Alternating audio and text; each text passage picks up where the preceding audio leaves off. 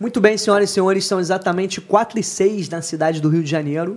A gente começa agora mais um podcast do programa Milionários da Telecom. Lembrando sempre que o programa é ao vivo, mas é gravado.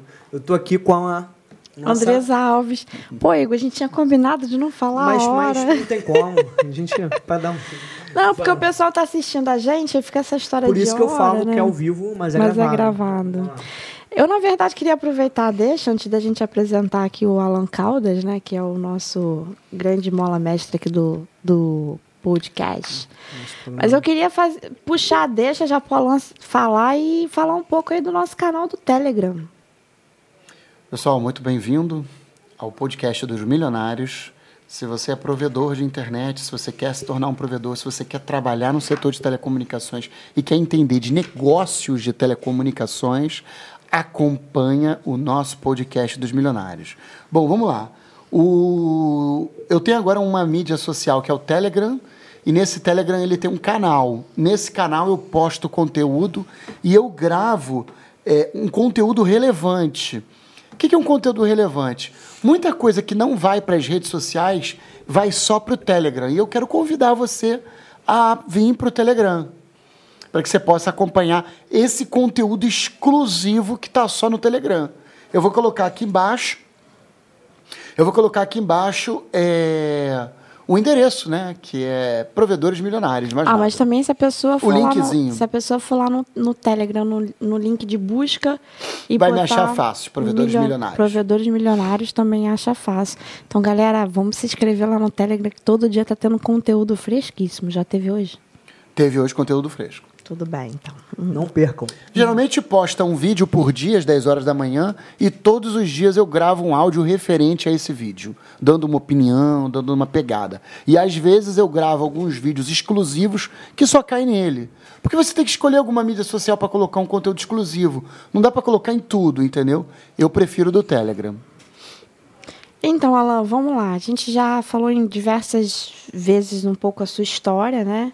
O pessoal já sabe aí da sua trajetória profissional, um pouco, né? No quanto você se encantou pela informática, o momento que você era um rapaz, dono de uma lan house, e precisava da necessidade de internet para você. E a partir disso aí você vislumbrou uma possibilidade de você pegar aquela internet que você usava e começar a vender. Mas inicialmente você começou com você mais dois funcionários, né? É, na época exata em que eu comecei, é, era uma coisa interessante, porque como eu tinha uma empresinha de TI, eu meio que usei um ou outro funcionário do TI para dar uma ajuda. Mas logo eu entendi que o profissional que trabalhava comigo não tinha nada a ver com o provedor, não dava para ele começar a fazer o trabalho do provedor, então eu cancelei isso. Porque o provedor tinha que subir no terraço da pessoa, fazer uma instalação. Era um serviço de peão. Não dava para pegar um profissional de TI que fazia o isso. cara do TI está acostumado a sentar no ar-condicionado. É, sentar no né? ar-condicionado, computador, entendeu? Mas eu quero entender em que momento você entende que você tinha deixado de ser um menino, né? Com esse sonho de negócio de internet. Quando eu tinha 16 anos, eu deixei de ser menino. e você passa. Eu ia 12. falar, deixa de ser bobo. E você passa a ser um homem, um empresário, um grande gestor de 3 a 24 meninos, um gerente de um provedor. Não, então, é essa a pegada, a grande premissa desse podcast, que eu acho que a premissa principal ela está aqui. Em que momento você deixa de ser empreendedor e vira gestor? Porque o que que é o empreendedor? O empreendedor é aquele cara que tem uma ideia na cabeça e que quer colocar aquilo em prática, uma ideia de negócios, claro, né? Às vezes também é uma ideia social. Existe empreendimento social também. A gente faz um empreendimento social, né? Não no plano espiritual. Então o que acontece? É, mas quando você consegue ter aquele projeto e colocar esse projeto em prática, você é um empreendedor. Às vezes o projeto coloca em prática, ele dá certo, às vezes ele dá errado. Você, sei lá, vai montar uma banquinha de cachorro-quente. Ah, porque ali, se eu botar uma banquinha de cachorro-quente, eu vou vender bastante cachorro-quente. Você tem que pô, procurar os ingredientes, comprar pão, comprar salsicha, saber cozinhar. Escolher o ponto certo ali. Escolher o pão, pão, Pon- ponto, ponto certo. Escolher o ponto certo.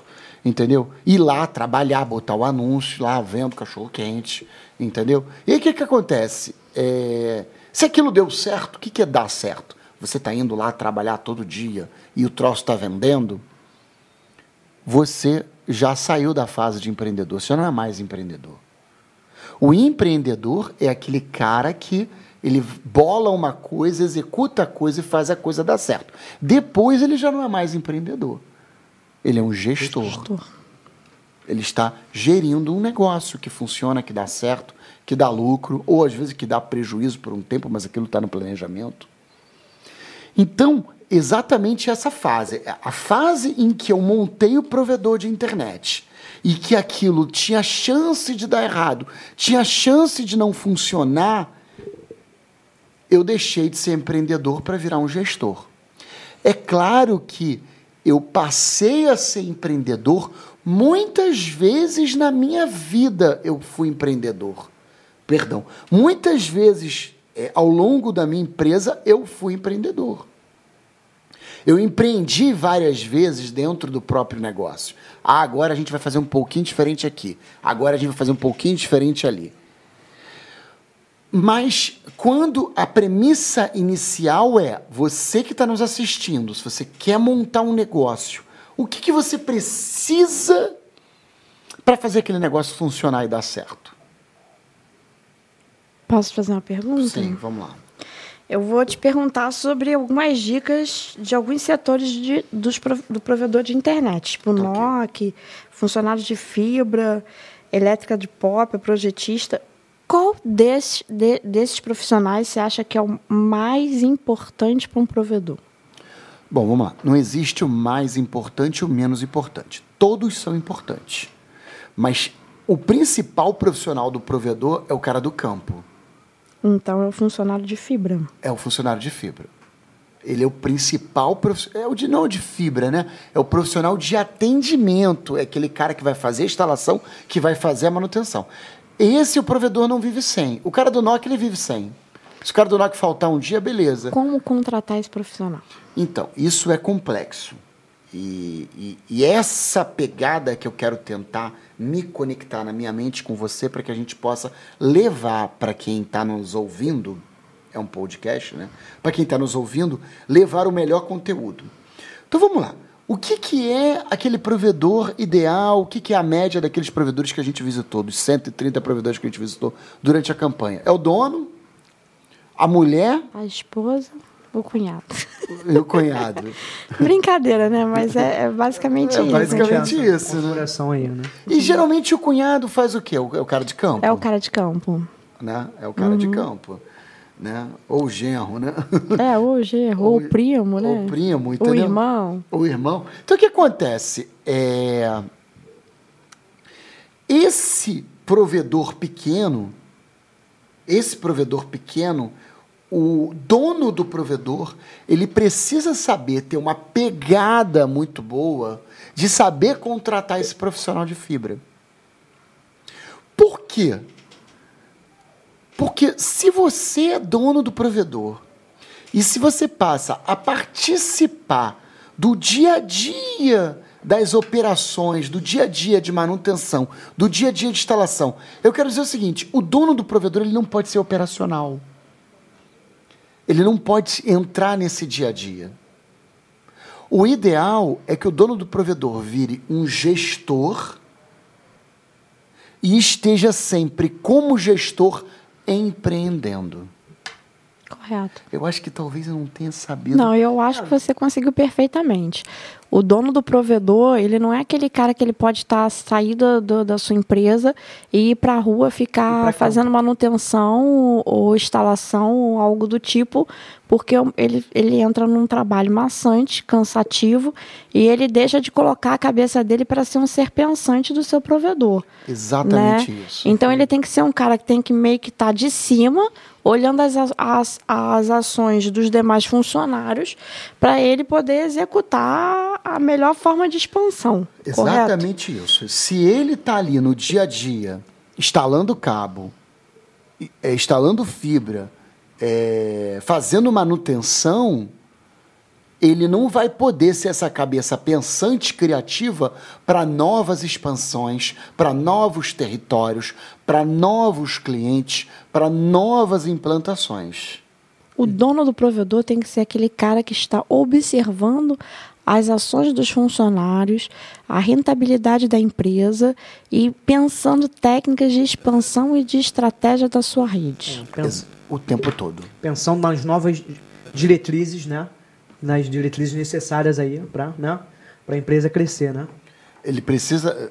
é, Ficou um barulhinho, né? Esquisito, né? Ficou, ficou. Alguma coisa que deu uma interferência. Acho que é celular. Mas vamos, vamos jogar a bola Aí o que, que frente. acontece? É, o, pro- o dono do provedor, ele precisa, isso é até uma sacada, ó, ele precisa ser essa cabeça pensante. Se você coloca-se como dono de provedor e está operacional o tempo inteiro, Não vai colar. Não vai. Você corre de um lado, arrebentou fibra, você vai pro outro, vai não sei o que, vai não sei o que. não vai andar. Faz a instalação na casa da dona Maria, não sei o que.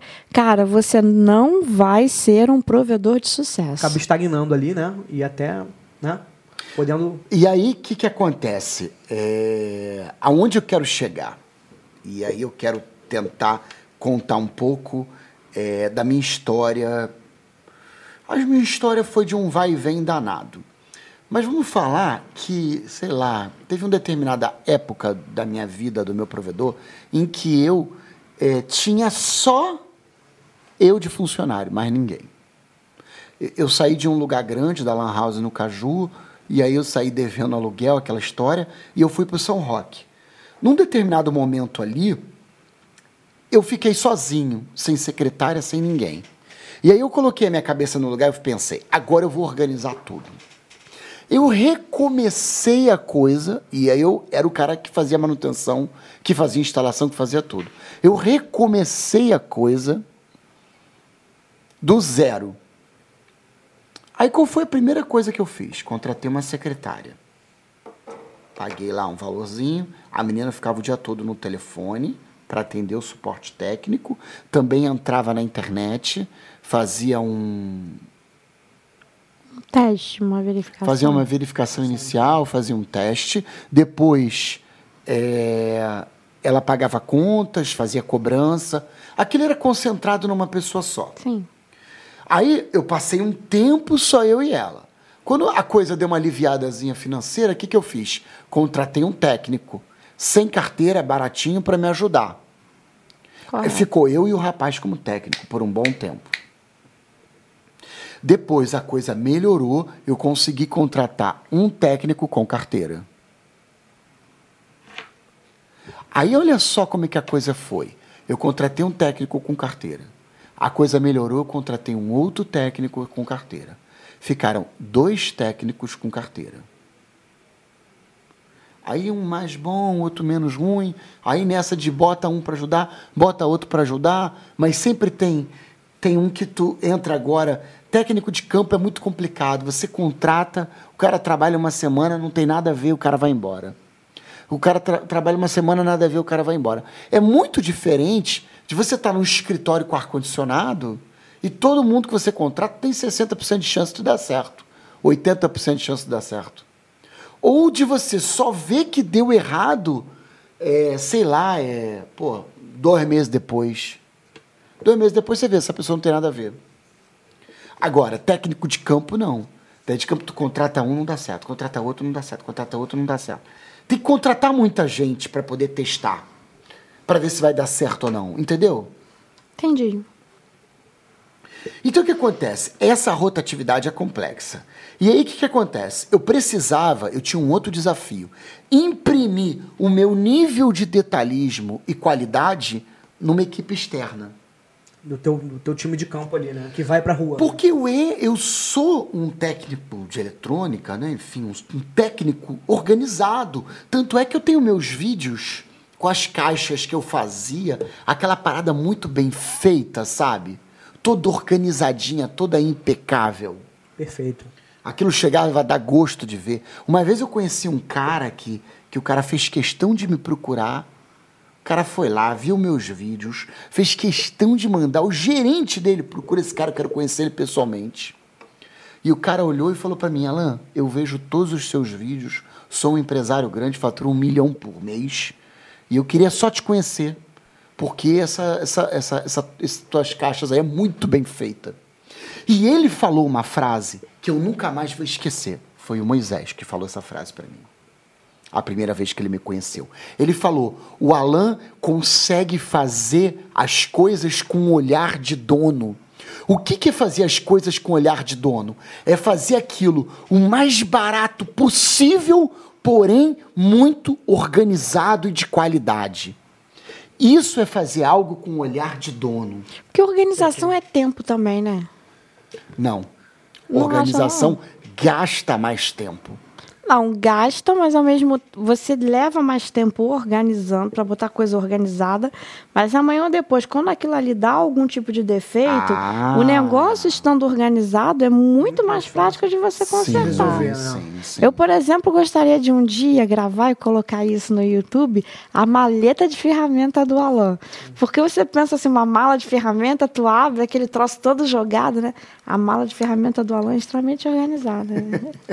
A organização é. Bom, então eu vou fazer o seguinte: eu vou pedir pro meu. eu Vou tirar uma foto da minha mala, das minhas malas, que eu não ando com uma só. Várias. E vou pedir pro editor postar aqui a foto das malas da minha mala. Aí, olha só, parece uma Você bobeira. admira a minha mala Admiro, porque pare- parece uma bobeira, mas, poxa, olha só, o cara precisa de um alicate de corte. Cara, quando tu já abre a mala, tu já sabe que o alicate mora ali naquela lateral esquerda, do ponto final da mala, você já vai ali, já pegou o alicate Não, e já é muita resolveu, neurose, não tem isso não. Tem uma mala só de ferramentas, tem uma mala da furadeira e tem uma mala só de, de, de parafuso. E é um organizada? de neo- completamente organizada. Não, mas sem neurose. Não, sim, mas. Ela falou que o alicate de corte fica na lateral esquerda da ponta direita. Eu não É, duvido, mas não. ele, Não, é ele- top. ele sabe, ele sabe. Não, o é e isso é uma questão de tempo. Não, aí é que tá. É mais rápido ser bagunçado. É. Eu poderia abrir essa mala de ferramentas e jogar todos os parafusos dentro. Questão de você Só doar que um eu- tempo pra isso. Só que o problema é que quando eu vou fazer. é, Precisar novamente. Quando eu vou usar novamente, pô, se eu fico procurando ferramenta junto com parafuso, não dá certo. Então o que acontece? Eu tenho uma mala só com parafusos e eu tenho uma mala só com ferramenta. Perfeito. Ainda tem umas caixinhas Isso- organizadoras com tamanho de parafuso. Ainda tem umas caixinhas organizadoras com os parafusos dentro. Isso é fundamental, né? Organização é importante pra Mas tudo. vamos lá. Pra tudo então, na vida. essa frase que ele Moisés falou para mim, que ele falou para mim, o Moisés, isso me deixou muito marcante. E foi, foi- foi- assim, ele falou essa frase para mim em 2008. Chegou para mim e falou: "Alan, você faz a coisa com um olhar de dono, que é o mais bem feito possível, porém muito barato." Olhar clínico ali, cirúrgico, né? É.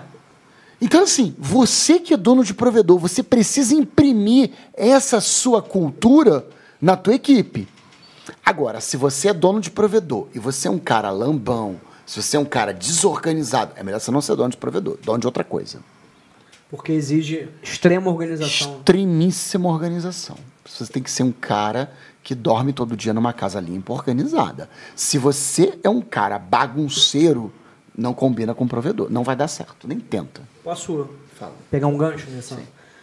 Você é um cara extremamente organizado, como a gente falou aqui, e organização é importante para tudo na vida, não só profissional, como pessoal também. Como você já falou algumas vezes para mim, já falou há muitos, anos- há muitos anos atrás, a gente conversando, que organização é o segredo do sucesso, não é verdade? É, queria nesse gancho te perguntar assim, quais são os pontos chaves, todo negócio, né? Tudo na vida, né? Tem um ponto chave para dar certo, para você fazer fluir, não é? E qual, qual é o ponto chave? Quais são os pontos chaves e o ponto chave principal de um provedor dar certo, de um provedor assim?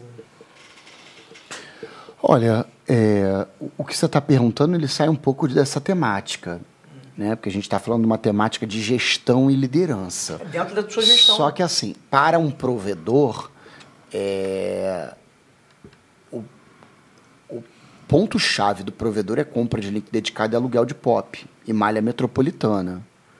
Esse é o ponto-chave. Se você não entende muito desse assunto, você vai sambar bastante para montar um provedor. Agora, isso é uma coisa sob a ótica de projeto, sob a ótica de compra. mais macro, né? É, mais, macro. Perfeito, tá bom. Agora, sob a óptica de, gest... De de gestão. gestão que eu tô falando, é. Então, aí a, te a pegada é assim, onde é o ponto-chave? Da sua gestão dar Saber encontrar talentos. Lembra aquele papo que a gente teve lá no outro podcast, que eu li o livro Sonho Grande? Isso é uma outra sacada, ó, sacada. Eu li o livro Sonho Grande. No livro Sonho Grande estava escrito: eu faço rodadas de entrevista mesmo sem precisar das pessoas. Por quê? Porque nessas rodadas de entrevista você encontra pessoas talentosas. O ponto-chave está aí. Você Por quê?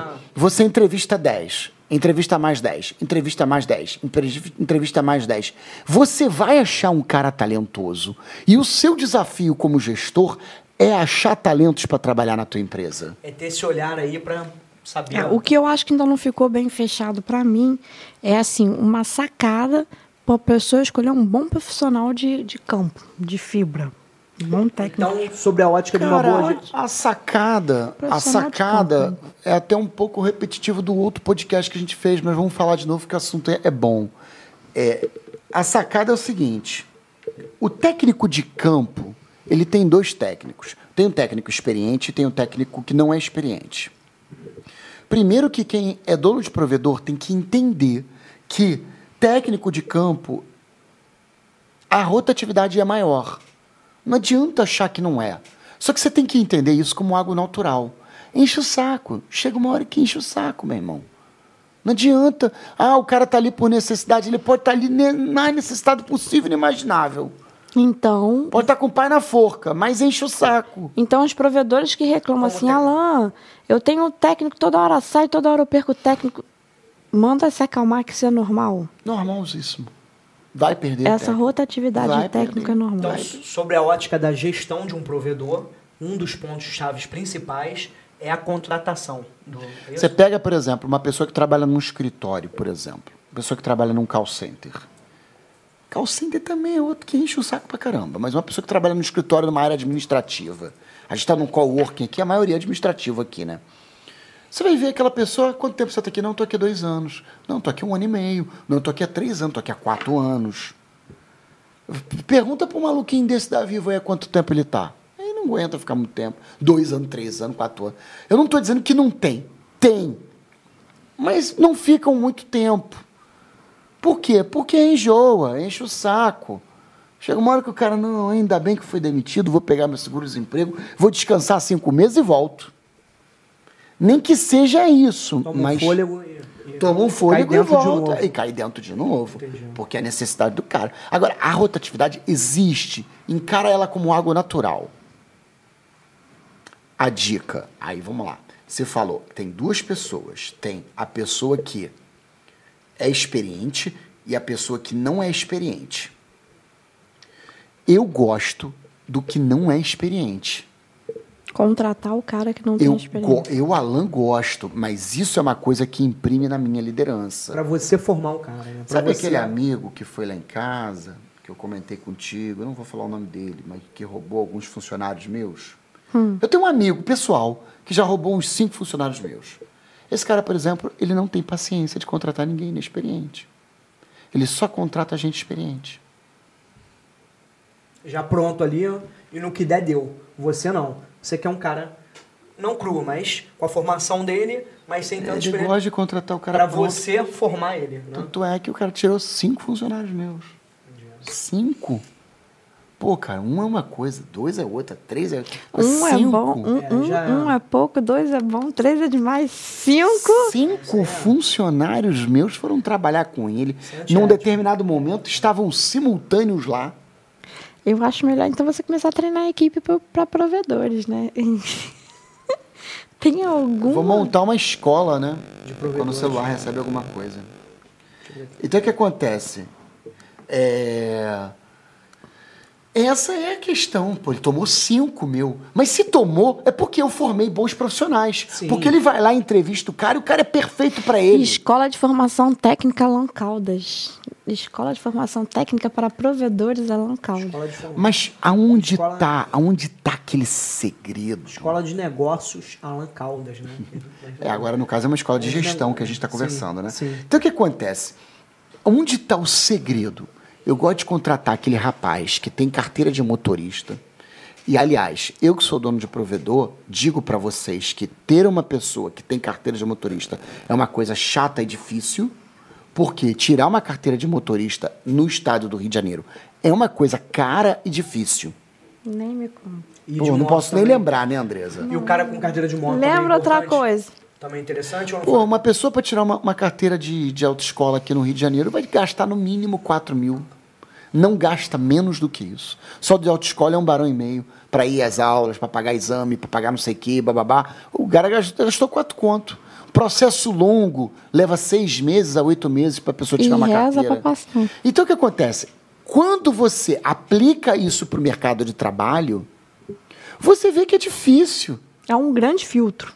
Pô, é um filtro gigante. Porque vai achar quem tem carteira para dirigir um carro para você. Não é E, fácil, Alan, não. E, assim, galera com carteira de carro e de moto é importante também ou não faz tanto assim? Não, só faz diferença, porque o técnico de campo ele tem que dirigir. Dirigir carro, mas moto também é importante ou não faz? Cara, é, eu É também. Não, eu também contratava o chamado mototécnico. Né? Pra mais ágil. Também mais contratava, trânsito, né? mas- Operacionalmente também. Mas assim, a demanda de tec- É de técnico carro. de moto é 20%, de Entendi. técnico é 80%. Porque, por exemplo, se você precisar fazer uma fusão, você não tem como levar uma Cara, máquina tem de fusão dentro da moto, moto, tem? né? Tem, Tem. tem a máquina, tem a escada que não. Mas o cara de carro, ele fica mais bem amparado aí, né? Tá bom. Ai, Jesus. É, mas a questão não é essa. Existia um, um cargo que eu montei na minha empresa, que era o técnico do ATDR. O técnico do ATDR ele andava de moto, porque rompeu a fibra, ele ia lá, colocava o ATDR, via onde estava o rompimento. Nessa que ele via onde estava o rompimento, ele ia de moto achar o rompimento. Depois é que ia a equipe de técnico, de carro. Então o que acontece? Eu tinha essa pessoa de moto dentro da empresa. Além do que, eu tinha um motoqueiro também que fazia o atendimento dos clientes empresariais. Deu defeito, abriu o chamado, o motoqueiro ia lá atender o cliente empresarial. Por isso que eu tô te perguntando. Né? Então, assim, isso também era um serviço de moto. Então, eu também contratava é, Habilitados de moto. pessoas habilitadas de moto. E o chato é que, como é poucas pessoas que. O que, que é isso aí? É um cronômetro meio doido. Falta oito minutos? Não. Se liga no teu negócio aí, deixa a minha Não, contagem. me perdi até no tempo. Me Está perdi meia hora quase, né? A gente já tá quase meia hora. Então o que acontece? É, eu também, por conta dessa dificuldade de contratar pessoas com carteira de moto e de carro, você diminui o número de candidatos que você tem disponível para você. Além de outros filtros que eu tenho que ter. Cara, por isso que ser empreendedor no Brasil, puta que pariu, tem que ser muito bom mesmo. Imagino, imagino. Você sabe que naquela época tinha aquele colombiano que trabalhava Eu comigo? lembro que fazia parte do, Aí ele chegou para mim e falou da assim: contabilidade, não é Alan, né? Gestão do É, ele é planner, planner, fazia o planejamento financeiro. financeiro. Né? Aí ele chegou pra mim e falou assim: Alan, na Colômbia, o cara tira a carteira em uma semana. Porque no Brasil, cara, eu sei que você não gosta que eu fale, mas no Brasil a coisa ainda é engessada um pouco, entendeu? Tudo! Entendeu? Ainda é engessado. É Tudo! culturalmente um pouco a gente não falou do negócio da carteira de trabalho física, É. a carteira de motorista Entendeu? física. Eu não tô criticando, não. É a coisa como ela é. Eu só tô analisando a coisa A gente, como tá, ela é. a gente chegou naquele filme, aquele filme, né? 2001, Uma Odisseia no Espaço. A gente já chegou no futuro. Estamos em 2020. Tem IoT agora. Agora a, lâmpada acessa a internet. Tudo interligado. Alexa, Até a Alexa com inteligência artificial entendendo, conversando com a gente. A Alexa, a Alexa da Amazon, né? o Google, o Google, né? O Google Echo. E a gente ainda tem uma carteira de motorista que leva um ano para se tirar. É, não existe. Isso aí é impensável, né? E caro É. e É burocrático. coisa de Brasil mesmo. Você desculpa. Você Mas vai- vamos lá, vamos lá. Então, assim, o filtro pro cara ser técnico de campo, né, de fibra. Carteira de habilitação, qual seria a outra? Um outro filtro é quando ele está cursando um curso técnico. Ele tem que ter alguma noção. Uma eletrotécnica da vida é muito bom, um técnico de eletrônica é muito bom. E o pior é o técnico de telecom, não serve para nada. Mas, por Vai exemplo, usar pouco. O, garo o, o garoto né? que agora completou 18 anos, que a família deu lá uma carteira de habilitação para ele, não sei o que, cru, cru. Nunca trabalhou. Esse cara serve? Não. Serve. Ele tem uma carteira de habilitação. Tem uma carteira de habilitação que é muito natural, né? O homem querer tirar a carteira de habilitação logo quando completa Sim, a maioridade, sim, né? sim. Ele tem só a carteira de habilitação. Olha, não sei, eu não contrataria. Não. Não. Então não é tão cru assim, né? Quando você fala assim, eu gostaria, eu gosto tem de contratar. Ter, tem que ter uma pegada técnica. Tem que ser alguém que esteja fazendo um curso técnico que esteja do segundo ano em diante. Por que o segundo ano? Porque se o cara faz um curso técnico e não gosta, ele sai logo no primeiro mês, no segundo mês. Perfeito. Você já, Ninguém vai ficar um ano numa coisa que não gosta. você já filtra ele no próprio curso ali, ele mesmo já. O curso já está dando curso- esse filtro O curso para mim. já dá esse filtro para você. O curso está dando esse filtro para mim. A gente até falou um pouco disso num outro podcast. né? Falamos. Agora, assim, funcionário de elétrica do pop. Esse é o desafio muito grande. Por quê? O funcionário que mexe em pop, Ele não é o mesmo funcionário de campo.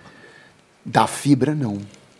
Muito profissional de fibra, na hora de chegar, chegar num pop, ele não sabe mexer na elétrica do pop. Para mexer na elétrica do pop, tem que ser eletricista. Tem que ser, né? O ideal é que seja. O ideal é que seja, mas se não for, ele tem que saber ser um eletricista, entender de corrente contínua, corrente alternada, saber o que é um conversor DC-DC, saber o que que é uma régua PoE, saber ligar essa régua PoE, saber instalar um- um- uma, uma antena via rádio. Aliás, eu conversei com um gerente de uma grande empresa aqui, e ele chegou para mim e falou assim: Alain, você fez uma iniciativa excelente esse teu curso, mas eu quero um curso específico. Eu falei, qual curso? Técnico certificado em pop. Eu falei, por quê? Porque os técnicos eles não sabem mexer em pop de provedor. Entendi. Não tem essa. Não tem essa expertise específica de pop. Você dá um rádio micro-ondas na mão do cara. O cara fica perdido Como é ali, que o né? cara vai ligar aquilo num QDCC num pop? QDCC, quadro de distribuição de corrente contínua. Dentro de um pop, como que ele vai fazer isso? O cara fica perdido ali, meio sem saber o que fica fazer. perdido, não entende, não sabe o que fazer. Tirando os que além de entende ou não entende, os que é talentosos que não são. Porque tem gente que não é talentosa, tem gente que é lambão, né? Ah, faz a coisa de qualquer jeito, está fazendo, não sabe o que está fazendo, Faz não merda. entende, não Fazer entende merda direito. Então você precisa de um profissional que tenha noções básicas de, De eletricidade. eletricidade. Esse é o profissional do, da coisa. Eletricidade ele- eletrônica? Elétrica. Vamos lá, essa é uma grande pegada. Quando a pessoa faz um curso técnico de eletrônica, ele também é um eletrotécnico. Porém, o eletrotécnico, ele não é um Um eletrônico. Ih, que bagunça. Que bagunça. Que que é isso, Brasil? Confundi minha cabeça. Vamos lá. Teu técnico é... Seu irmão é técnico de eletrônica? Meu irmão é técnico de eletrônica. Então, o seu irmão também é eletricista. Tem que manjar de, de elétrica, assim. Entendi. O técnico de eletrônica, ele também é um eletricista. Mas um eletricista não é um técnico de eletrônica. Técnico de eletrônica. Um técnico de eletrônica também. O técnico de eletrônica também é um eletricista. Você não consegue entender de eletrônica. Entender de eletrônica. Ah, o que, que diferencia um técnico de eletrônica para um eletricista? Mas um eletricista não é um técnico de Não, eletrônica. não é. Não é. Entendi. Porque o eletrônica, aí é que tá. No curso técnico, eles fazem essa separação. Mas embora seja feita essa separação, o técnico de eletrônica ele é mais profundo. E ele entende o conceito básico do eletricista, Perfeito. que é aquela lei de É, Ohm. eu nunca vi meu irmão fazendo nada elétrico, não. Ah, é porque ele não tem talento, pô. Tem gente que é panguão. Vamos, vamos, vamos fazer uma, uma observação aí. Que neguinho olha com essa cabeça e foge. Ainda Não. bem que meu irmão não tem rede social, né? É. Tem não? Mas vamos lá. Então, a- a sacação ainda não ficou. Eu lembro que você falou num outro podcast da- dessa dificuldade do profissional de fibra, do profissional de campo, é, da questão de você pegar um profissional que ele nunca tenha trabalhado em local nenhum, para você dar uma, uma orientação a ele. E ele é, na verdade, você pode ter ele como ajudante, que aí ele tem a perspectiva dele, dele se Isso. tornar o Isso. o técnico sênior, né, Isso, que seria o termo, é, que é- seria uma forma, aí você faz aí um, um bem bolado, que é uma forma de você ter um profissional de fibra melhor. Eu queria que você desse essa... Eu pego o cara que tem uma veia técnica, que gosta de coisas técnicas. Primeiro, o cara tem que ser habilitado. Segundo, ele tem que gostar de alguma coisa técnica, tá? Que tá num curso técnico. Você pegou esse cara, colocou em campo, botou um mês, dois meses como ajudante, deu certo, o cara não é preguiçoso, tem que vencer ao lado da preguiça também. Campo é sai, sai carro, escada, carro, escada, carro, escada. Isso é cansativo pra caramba. Vale o braçal, né? Além de técnico, é braçal, né? É, além de técnica, é braçal. Então o que acontece? Se ele passou por esses dois filtros, aí você pode, de repente, investir num curso para ele. Num curso de fibra, entendeu? Lembrando que o curso de fibra, não tem aquele curso lá que a SLA dá, que o, que o Adriano dá, da Fiber Service? Sim. Aí o que, que acontece? Os cursos de fibra, eles ensinam a pessoa a ótica da fibra abrir um cabo, fazer a fusão, usar um ATDR. Ele não ensina aquele conceito que eu ensino de malha metropolitana, de anel óptico, qual é o conceito da melhor pegada, como é que você bota a proteção de uma fibra, como é que você não bota. Essas questões delicadas não existem no mercado conteúdo. A questão de você usar um rádio repetidor para vender onde você não tem sinal, a questão de usar cabo TP, essas coisas todas não estão no curso. Ah, não, não, não. Essa não. pegada do, Não, do qual, é a, qual é a melhor tecnologia aplicável naquele momento para você expandir, Não. isso não está no curso. Eu, desculpa. Desculpa aqui. Então o que acontece? É, esse técnico acaba que você tem que formar ele na prática. Tem que formar ele no dia a dia. Entendeu? Você Entendi. precisa formar ele no dia a dia. Essa é a, a pegada. O que mais a gente tem aí na, na, na coisa? Então, No aí roteiro? depois a gente tem profissional projetista e NOC. Na verdade, o que eu estou querendo falar é o seguinte: em que momento eu, Alain, deixei de? Porque tudo isso, isso eu fazia. Eu era, eu era o NOC. Eu era o projetista. Só que você deixa de ser empreendedor e vira operacional. Aí o que, que eu preciso fazer? Eu precisei começar a pegar as coisas que ocupavam o meu tempo e treinar alguém para fazer as coisas que ocupavam o meu tempo. Eu estava conversando com aquele meu amigo Érico e eu falei: vem cá, na tua empresa, você que faz o projeto? Não, eu que faço todos os projetos. Falei: por todos? É, todos os projetos eu que faço, Alain.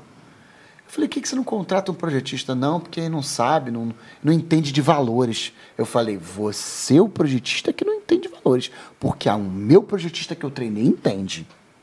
Lá, quando eu treinei o meu projetista, eu ensinei a ele todos os custos relacionados a telecomunicações.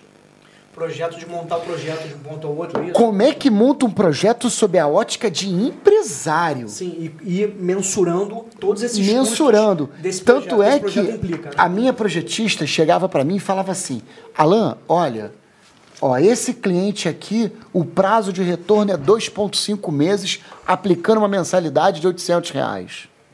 Cansei de ver isso. Cansou de ver? Cansei de ver. Inclusive dela virar para você e falar, Alain, aonde a gente quer atender eu não acho viável. Financeiramente. Mente viável. Não era, não é viabilidade técnica, Não, era era viabilidade viabilidade financeira. financeira. Por quê? Porque eu treinei aquela pessoa. Sim. E é isso que eu quero treinar você, meu ouvinte, que está nos, nos ouvindo, nos assistindo. Perfeito. Essa é uma sacada. O seu projetista, ele tem que saber fazer viabilidade financeira do projeto. Não era, não era mais você na empresa que dizia viabilidade, né? Não, não, não, Não, era. não era. Não era. Engraçado que a gente gravou outro podcast e não teve oportunidade de falar sobre a questão comercial, porque a questão comercial é o seguinte: existe um sistema de viabilidades. Por quê? Toda hora, você que está no comercial, você recebe uma demanda. Alan, você atende internet aqui? Você atende internet ali? Você atende internet aqui? Atende internet ali? Toda hora precisava fazer uma viabilidade. Perfeito. E aí o que, que acontece? O que, que eu fiz? Um sistema que faz viabilidade. O próprio sistema, um sistema. Assim. Só que só deu para fazer o sistema de viabilidades a partir do momento que eu informatizei e documentei toda a rede óptica. Muitos provedores que estão me ouvindo, ou 100% dos provedores, 99% dos provedores que estão me ouvindo, não tem uma rede documentada no computador, no Google Earth ou num sistema de, de fibras. Perfeito. Isso faz com que o cara nunca deixe de ser um operacional. Ah, Alan, como é que eu vou botar a internet aqui? Ah, não sei. Tem que ver no meu Google Earth que está no meu computador. Tem que ser uma coisa automatizada. Por isso que está aqui numa parte do roteiro. Você precisa, como gestor, automatizar tarefas. Você fez um programa que Um sistema. Mas eu fiz o sistema. Englobava tudo isso. Mas a pessoa que está nos ouvindo não precisa fazer o sistema, não, tá? Ela pode comprar um sistema. Pronto. GeoGrid Maps, Smart Maps. por acaso você fez o seu. Por acaso eu fiz o sistema porque eu sou programador também. Mas poderia a pessoa contra, contratar um programa, custa 200 reais por mês, e aí você insere todas as suas caixas de emenda por onde passa a tua fibra e o sistema faz a viabilidade automática. Entendi. Perfeito. Então seria correto eu falar de autonomia ao seu projetista? Seria como é que é o título do Nutella da Daiane. Dê autonomia para o seu projetista, é, mapeando toda a sua rede e documentando toda a sua rede num sistema de, de documentação de rede, para que a viabilidade automática seja feita. Imagina que eu vendo corporativo. Cara, teve uma época, sabe como é que eu fiz a viabilidade automática? Teve uma época que eu contratei cinco vendedores. Entendi. E eu contratei os vendedores experientes, aqueles cara ex-Oi, ex-voz avançada da Oi. O cara entrava na minha sala de 5 em 5 minutos. O cara entrava na minha sala e falava assim: Alan, eu tô com um cliente aqui. Pô, o cara gasta 5 mil reais com link, tem viabilidade? Aí eu, deixa aqui que eu vou ver. Aí ele, aí ele ia lá. Daqui a pouco ele Aí daqui a pouco tinha um funcionário que foi na rua, que o carro quebrou, que não sei o quê, que não sei o que, não sei o que lá da É, vida. aí o carro quebrou, Aí não tu sei o quê. pra atender E eu não vi a viabilidade dele. Aí tu viu o WhatsApp. Aí daqui a pouco ele aparecer com outro. Alan, olha só, eu tô com outro cliente aqui, esse aqui gasta 20 mil por mês. Tem como você ver se Aí tem você já viabilidade? estava estressado, deixa aí. Aí, olha só, Alan, tem um cliente que acabou de ligar pra mim, ele tá na linha. Vê rapidinho pra mim, tem viabilidade? Eu, peraí, anota o telefone dele.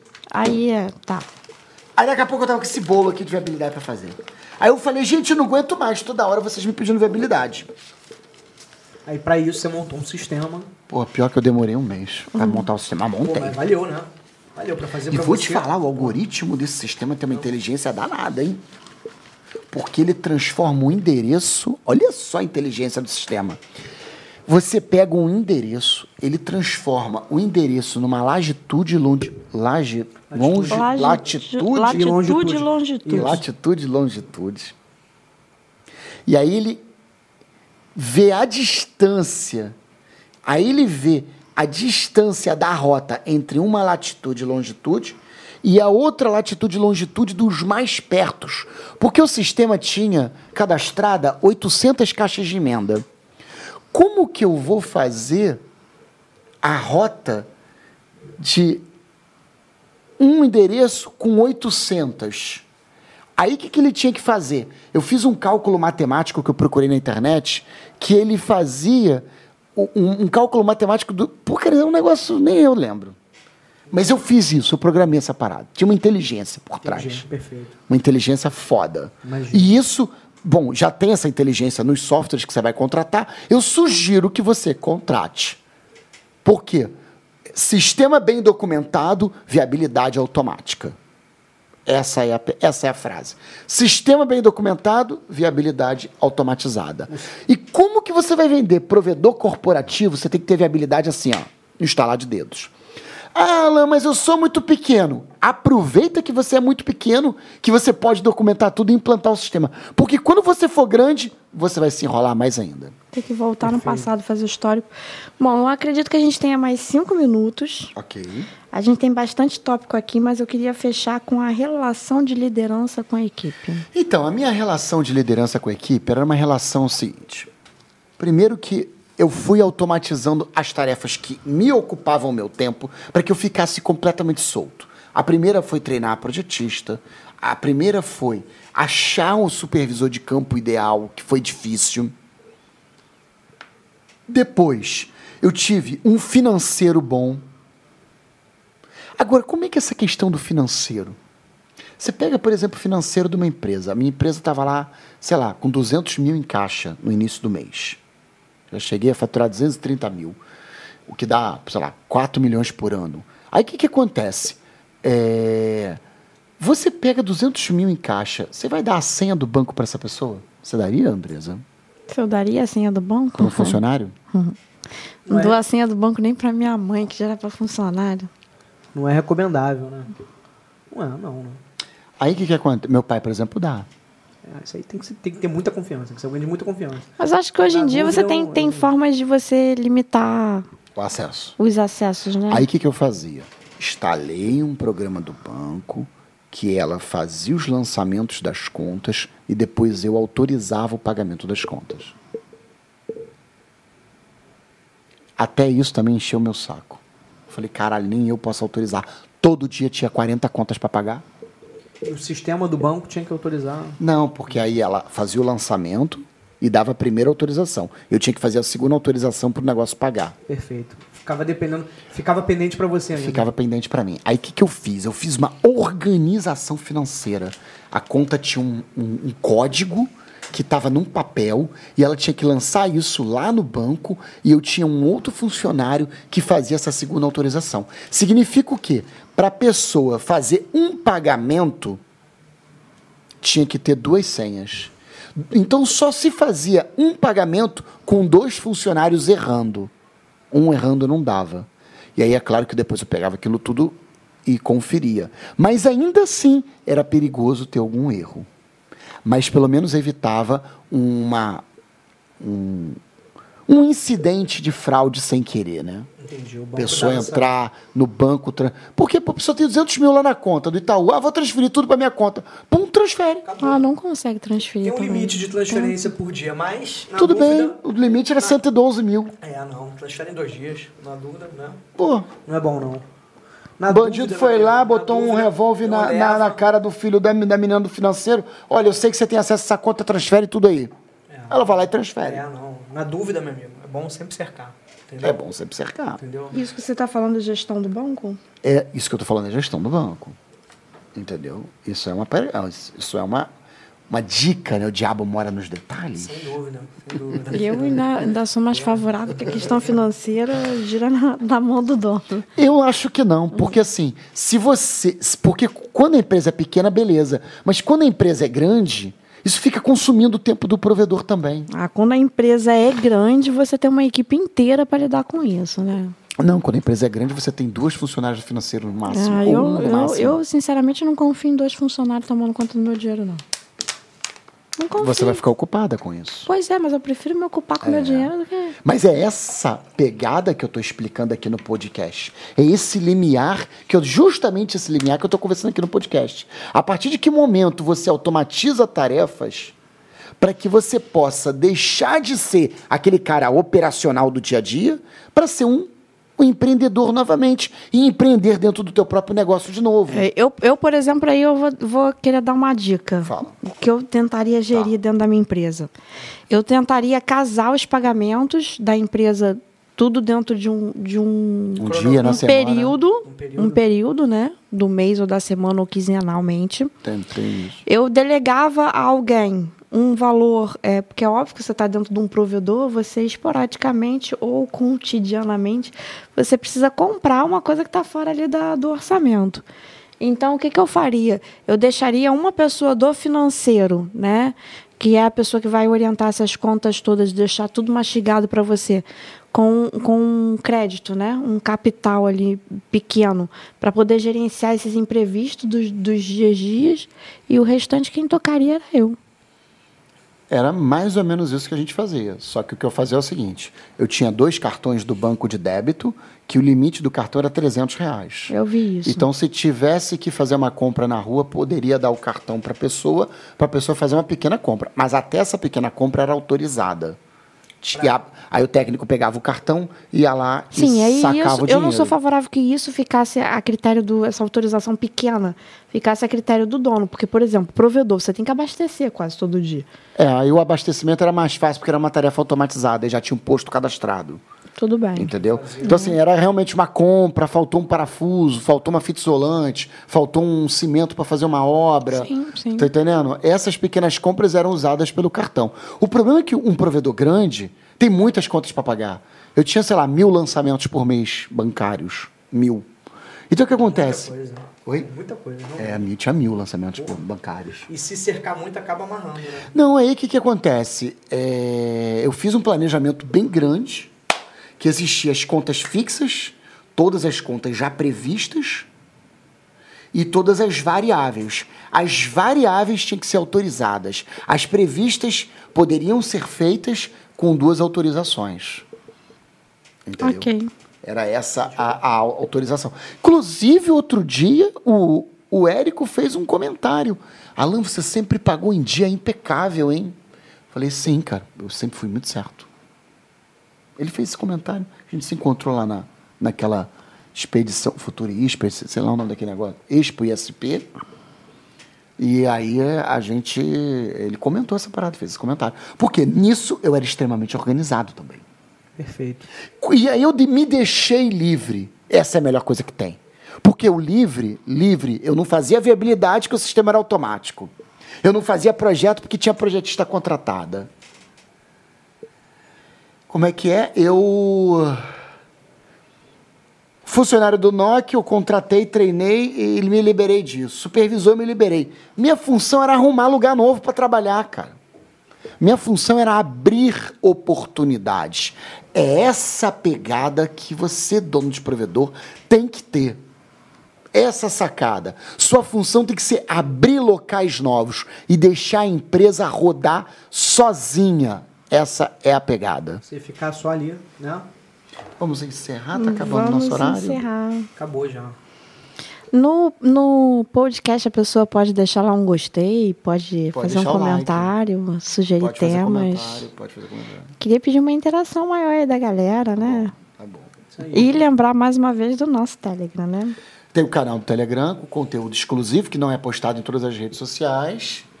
É, Esse podcast ele é feito vários vídeos pequenozinhos e aí é postado na rede social, mas também o, o, o áudio inteiro ele é postado no Spotify, no Deezer, iTunes, etc, etc, etc. Você vai me ver um monte de canto. Isso aí. Galera, muito obrigado. Muito obrigada. Obrigado aí, galera. Um grande abraço, até Abraço. logo.